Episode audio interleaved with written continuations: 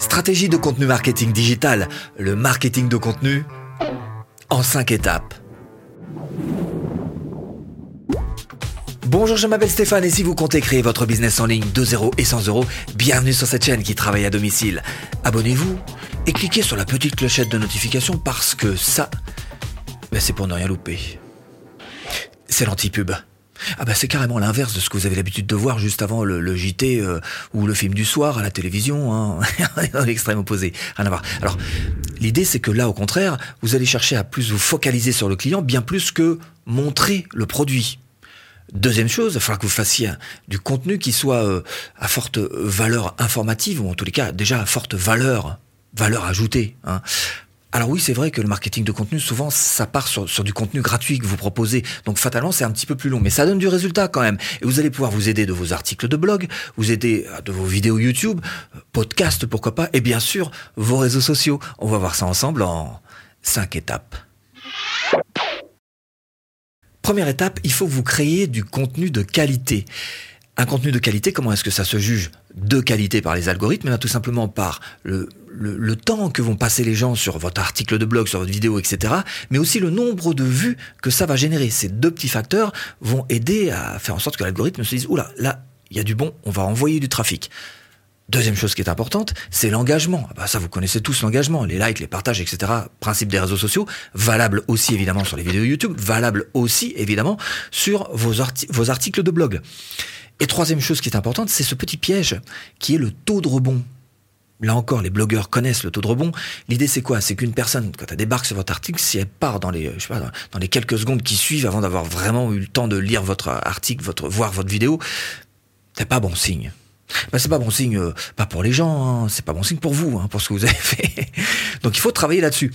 Autre chose, il faut vous travailler sur la fidélisation parce que votre objectif, c'est que si les gens reviennent de plus en plus souvent comme ça sur euh, votre euh, contenu gratuit, il y a de fortes chances pour qu'au bout d'un moment, elles se disent hmm, je vais peut-être passer maintenant à son contenu payant à lui. Hmm. Bon, vous avez travaillé sur le contenu. Deuxième étape, il va falloir maintenant générer du trafic et du trafic organique. Hein. Organique, ça veut dire euh, sans payer, hein. gratuit. Voilà.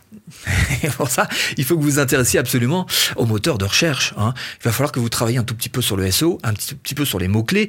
Au tout début, vous allez chercher des mots-clés pertinents, ce qu'on appelle des mots-clés de longue traîne, c'est-à-dire des groupes de mots-clés. Et après, avec le temps, quand votre notoriété sera un petit peu plus assise, vous pourrez vous permettre d'avoir des mots-clés qui sont un petit peu plus génériques et des mots-clés un petit peu plus courts travailler aussi sur Google Analytics. Hein. Bah là, il y a tous les chiffres qu'il vous faut. Alors je sais, c'est absolument pas intuitif, d'accord avec vous? D'accord avec vous. Cela dit, ce que vous pouvez faire quand même dans un premier temps, c'est au moins regarder tout ça de manière très superficielle. Hein.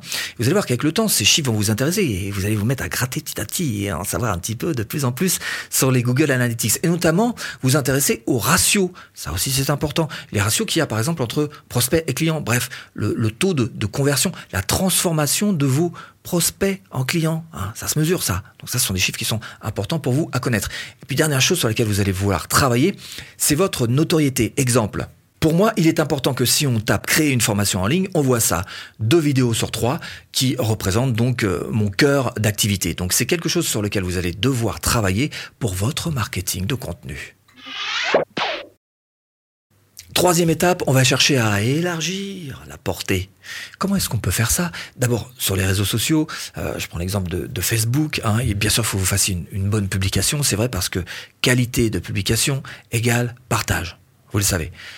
Cela dit, ce qui compte, si vous avez une page Facebook par exemple, c'est absolument pas le nombre de likes que vous avez. Ça, c'est la partie immergée de l'iceberg. Ce qui compte pour vous, c'est ce qui se passe sous l'eau. Hein, les 4 cinquièmes de l'iceberg que personne ne voit. Hein. Et qu'est-ce que c'est? Eh ben, C'est tout simplement le nombre de prospects que vous aurez réussi à attirer dans votre euh, robot Messenger. Hein. Hmm. Ah bah si, euh, je vous ai mis une formation là-dessous offerte sur le robot Messenger ManyChat. Donc ça va être votre objectif à vous que d'essayer d'avoir le maximum de prospects. Parce que juste les likes, c'est ce qu'on appelle du vanity metrics, hein, ça n'a pas grande grande valeur en fait. Deuxième chose qui est importante, ce sont les backlinks. Alors là, évidemment, les, les blogueurs connaissent le principe des backlinks. C'est quoi? C'est tout simplement qu'il y ait d'autres sites que le vôtre qui se réfèrent à vos propres articles de blog et qui vous envoient du trafic. Ça, bien sûr, ça fait monter la notoriété de vos articles et donc de votre site. Mais sachez-le, c'est aussi valable pour vos vidéos. Même principe. S'il y a d'autres gens qui s'en réfèrent à vos vidéos et qui vous envoient du trafic, les algorithmes vont se dire, oula, On a un candidat sérieux là. Hmm bah lui, on va faire monter les moteurs de recherche. Quatrième étape, bon maintenant il faut transformer, hein, transformer le prospect en client. Là, papa, papa, on se dépêche. c'est pas comme ça que ça marche. C'est même carrément tout l'inverse. Il faut prendre son temps. Prendre son temps pour installer une certaine euh, confiance. Et c'est de cette confiance que va naître une certaine crédibilité. Hmm? Et grâce à la crédibilité, vous allez pouvoir établir une relation. Et là, ça commence à devenir intéressant. En fait, l'idée, c'est que vous, cherchiez à, à, semer pour mieux récolter. Ce que je dis tout le temps, soyez généreux dans votre marketing. Donnez pour mieux recevoir. 5. Soignez vos clients existants.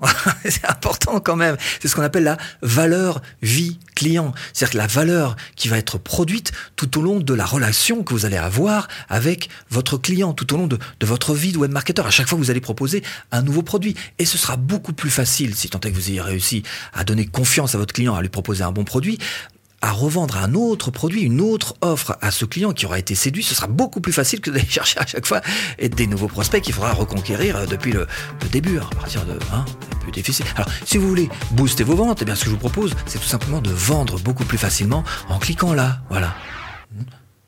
Formation offerte. Bon, j'espère vous avoir un petit peu aiguillé dans cette botte de fin. Je vous dis à bientôt en vidéo.